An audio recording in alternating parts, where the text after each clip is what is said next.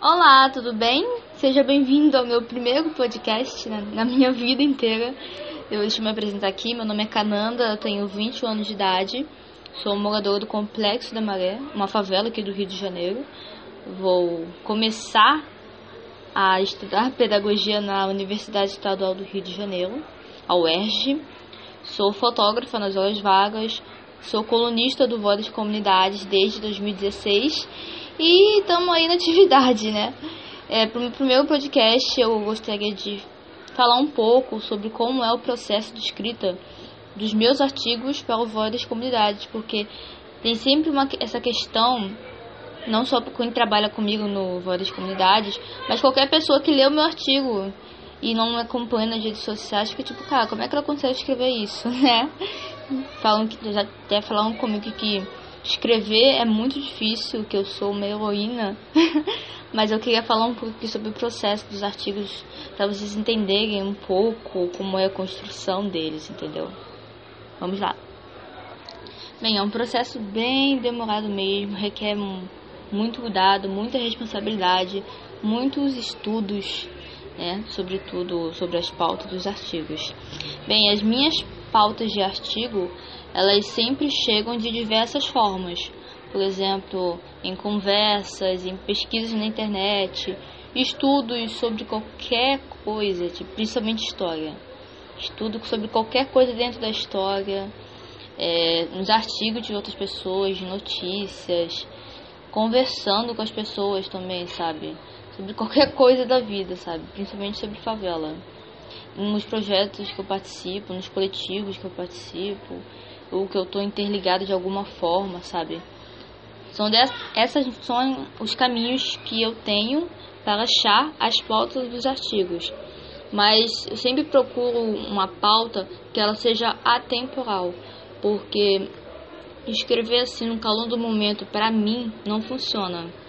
Porque eu tô sempre prezando tipo, de escrever uma coisa que daqui a um ano, dois anos eu possa ler de novo e continue tendo o mesmo sentido de ou de melhorar ou de ter piorado aquela pauta dentro do contexto social que a gente vive, entendeu? E eu também sempre reforço quando eu procuro essa pauta, eu acho uma pauta assim, que eu não sou especialista naquele assunto, entendeu? Eu não sou especialista, não, não tenho especialização para falar acerca dele né? Porque tem várias pessoas que passam uma grande parte da vida estudando sobre aquele assunto, né? Então, nos meus artigos eu sempre reforço essa coisa de não ser especialista, tem que estar falando toda hora isso. Não sou especialista. Eu sempre escrevo os meus artigos a partir das minhas perspectivas. Minhas perspectivas de mulher, de favelada, de estudante, fotógrafa, escritora, de filha, sobrinha, carioca, brasileira, sabe? Essas perspectivas que eu sempre tento me encaixar ali para falar sobre a pauta do artigo, por exemplo. E aí, encontrando essas pautas de artigo, eu já vou entrando no processo de estudo sobre a pauta. Eu vou pesquisando tudo, conceito, sei lá, qualquer coisa, somente conceito. Conceito é muito importante estudar. E aí eu vou estudando, vou pesquisando, vou encontrando outras falas, notícias, outros artigos, né? Ou seja, os caminhos que eu encontro para achar as pautas são os caminhos que eu também utilizo para estudar sobre elas um pouco mais além do que eu sei. Estou é, sempre tentando me superar ali nos artigos, através das pesquisas, dos estudos, das conversas, enfim, de tudo isso. E aí, com esses estudos, todo esse processo de fala, de pesquisa, eu monto um roteiro dividido em várias perguntas que precisam ser respondidas ao longo do artigo para que eles deem um sentido, né, um, um raciocínio lógico, básico sobre. E eu, eu tô gravando isso na favela, né? Muito bom. Tava sempre parecendo um bagulho de moto no fundo, mas tudo bem, né? Eu moro na favela. Aí eu monto um roteiro com várias perguntas sobre o que, é, como faz, de que forma entra, é, quais são seus efeitos na sociedade, suas consequências, sabe? Perguntas e acabam me direcionando a há diversas perspectivas, né? Diversas narrativas dentro daquele assunto, em que eu sempre tento, eu sempre me coloco assim, eu me desafio a responder aquelas perguntas com base nos estudos, nas pesquisas, nas conversas que eu fiz. Tipo assim, criar essas perguntas, esse roteiro é muito difícil. Por exemplo, já teve artigos que eu tive que fazer três roteiros. Porque o primeiro não estava muito certo, estava só focada em uma coisinha só ao, ao longo do artigo, não estava oferecendo outras, outras narrativas, sabe, para o leitor, é, de certa forma, pensar tipo, caramba, não tem só aquele caminho, tem vários outros caminhos aqui que eu posso pegar para poder questionar sobre o assunto tratado no artigo, né?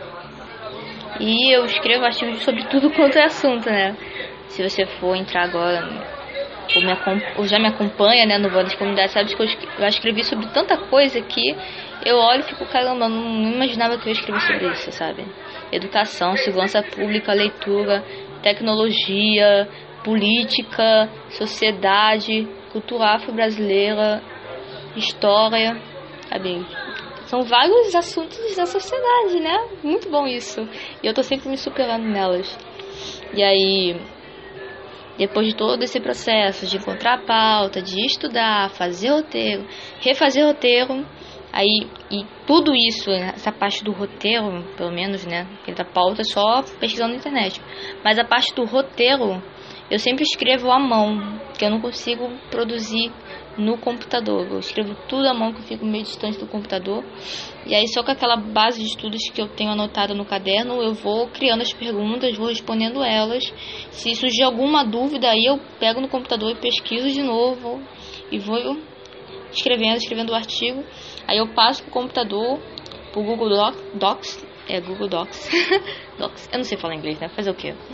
Aí eu passo pro computador, eu leio, releio, leio, releio, leio, releio, leio, releio. Vou vendo ali o que está tendo sentido, o que não está tendo sentido, colocar alguns links para outras notícias que eu usei para estudar a pauta. E aí vou construindo o artigo aí depois que já tem um texto assim, uma base de texto, né? Eu vou pesquisando as fotos também, porque as, as fotos pra mim é a melhor parte escrever o artigo. A melhor parte de escrever o artigo é procurar as fotos, porque eu tô sempre querendo conhecer gente nova, né? E na questão das fotos no artigo, eu tô sempre procurando aquela foto certa para tratar sobre aquele artigo. Por exemplo, falar sobre segurança pública. As pessoas, as pessoas esperam que quando eu fale sobre segurança pública, eu mostre uma eu mostre, é, eu mostre uma foto assim, ilustrando uma foto que tem alguma relação com o PP, por exemplo. Só que aí eu não quero. Segurança pública não é só o PP, entendeu? São. A segurança pública, pelo menos aqui no Rio de Janeiro, está se destrinchando de diversas propagandas do governo feitas ao longo dos anos, além das IPPs, entendeu? Então eu sempre evito colocar uma foto ali do PP, porque é o que as pessoas esperam que eu coloque. Eu acabo colocando uma foto, sei lá, de uma um, de um muro, uma criança um desenho de uma criança pichada, cheia de buracos. Isso não é uma coisa que as pessoas esperam, é uma coisa chocante, né? As pessoas não param para pensar nisso. Pô, caramba, na favela crianças morrem por causa de tiro, por causa dessa política de segurança pública que entra nas favelas. Então, a questão das fotos também tem lá um, um porquê que elas estão ali, entendeu? Eu sempre estou tentando falar isso é, logo após as postagens dos artigos. Então, além do texto, tem que procurar as fotos também Aí quando tá tudo certinho, se demora, né? Porque eu sou pouco perfeccionista com textos. Tem que ter sentido. Se não tiver sentido para mim, não vai ter sentido pro leitor, vai ficar perdido, vai abrir brechas escandalosas de ódio, de caos, medo, sabe? Abrindo brechas para ideologias, e é uma coisa que eu não quero tratar isso no artigo. No artigo eu não trato sobre ideologias, eu trato sobre fatos. Pelo menos para mim, eu, Cananda. Eu não gosto de tratar sobre ideologias, eu gosto de tratar, trabalhar com fatos, coisas que acontecem, independente do que você acredita ou não, acontece, entendeu? Principalmente na favela. E principalmente envolvendo segurança pública, educação, cultura, projetos sociais, é uma coisa que é fato.